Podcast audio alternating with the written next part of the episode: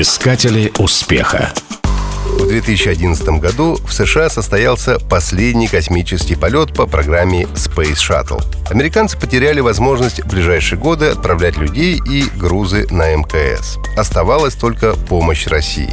К счастью, за 10 лет до этого предприниматель и инженер Илон Маск основал компанию SpaceX. Он задался целью сделать полеты в космос максимально дешевыми.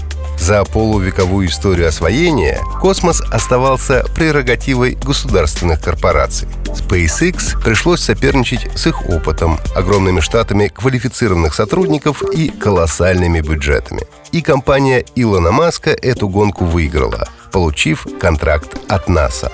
Всего через год после заключительного запуска шаттла космический корабль Dragon, созданный в SpaceX, пристыковался к МКС и начал регулярные доставки грузов. А в ближайшие пару лет Dragon должен совершить свой первый полет с космонавтами на борту.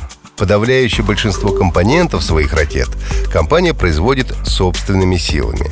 Уже сегодня SpaceX тестирует возвращаемые на Землю ракетоносители, способные выводить космические корабли на орбиту по нескольку раз.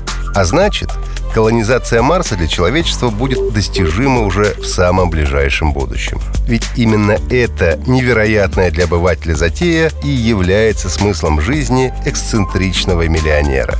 Так что мы живем с вами в мире, где Марс и в самом деле сможет стать нашим вторым домом. Илон Маск и SpaceX в этом даже не сомневаются. Искатели успеха.